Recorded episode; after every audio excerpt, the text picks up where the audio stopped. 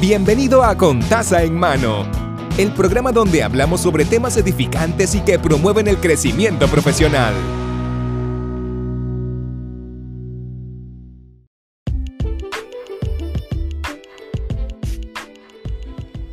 Saludos y bienvenido a Contaza en Mano. Mi nombre es Mari y estamos en el episodio número 33 que se titula Enfócate en lo que tienes. Y básicamente, en resumida, ¿verdad? Este, decidí hacer este episodio porque aunque sí he mencionado parte de, lo que voy a hablar en el día de hoy, en los primeros episodios, este, hablamos en el episodio anterior acerca de los, de los obstáculos. Y quería hablar sobre enfocarse en lo que tenemos disponible al momento porque muchas veces todas estas cosas pues nos ayudan a reinventarnos y a poder entonces tener un preview de lo que podemos esperar cuando tengamos más recursos o tengamos un poquito más de lo que necesitemos, ¿verdad? Pues ya sea para hacer nuestro negocio, para seguir creciendo como ser humano o X cosas, you name it. Así que al uno utilizar los recursos que tenemos en el momento, nos ayuda también a crear mejores decisiones. porque De esta manera nosotros podemos decir, que en el momento lo más eh, necesario es esto. En el momento esto es un poquito carito, pero me va a resolver eh, eh, estas tres problemas de una. Y uno puede tomar unas decisiones un poquito más inteligente o más efectiva, diría yo, en cuestión de lo que nos puede funcionar mejor en el momento. Eh, y eso pues nos ayuda a invertir mejor tanto el dinero como el tiempo. Por eso es que al uno enfocar y trazar una meta nos ayuda a dividirlo en diferentes eh, escalones, si se le puede decir así, porque podemos ver nuestro crecimiento poco a poco, podemos reinventarnos y podemos eh, visualizar los errores eh, o en qué estamos fallando o qué podría ser un problema en el futuro y no ahora. Y para resumir. Para, para ponerlo de una manera bonita, enfocándote en lo que tienes, literalmente es que con lo que tienes puedas lograr el primer paso para lo que quieres llegar eventualmente. Y te lo digo, o sea, ahora mismo podemos visualizar tantas cosas, pero ¿qué de todo eso que visualizamos es lo más importante?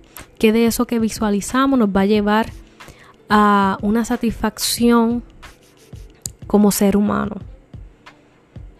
Qué realmente, cuáles son tus fines y, a qué te está llevando, a qué te podría llevar. Y los primeros pasos son bien importantes porque son los determinantes.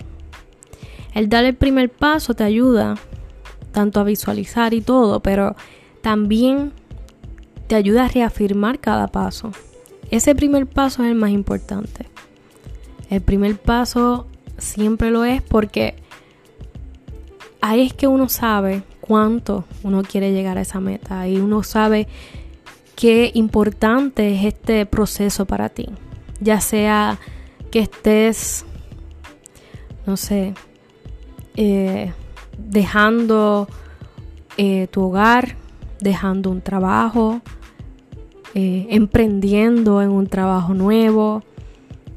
El primer paso siempre es el más difícil y el más importante y siempre es bueno hacerlo de la manera más efectiva posible y tener siempre una proyección porque podemos contar con muchas cosas que no tenemos pero lo que lo tenemos lo damos como si no lo tuviéramos.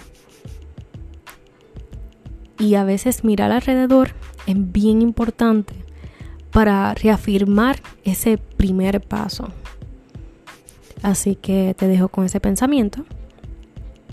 Y quiero decirte que cualquier sea la situación que esté, siempre hay una solución. Lo único que necesitas es mirar a tu alrededor y a veces hasta conversar acerca de lo que tienes alrededor. Conversar de tu situación y a dónde quieres llegar, porque siempre hay una manera de poder llegar a eso que quieres. Y a veces no vemos más alternativas porque no las buscamos. Y no digo físicamente, sino de literalmente preguntar. Así que nada, hasta aquí el episodio número 33. Les veo en el próximo episodio. Recuerda que tenemos el podcast todos los martes a las 7 y nos puedes encontrar en las redes a través de Facebook e Instagram como con taza en mano. También si nos estás escuchando por alguna de las plataformas como Spotify, Anchor o Apple Podcast, pues súper.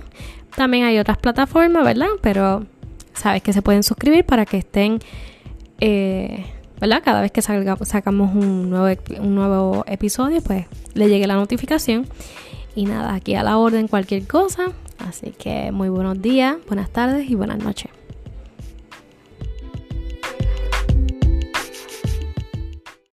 Hemos concluido el episodio de hoy.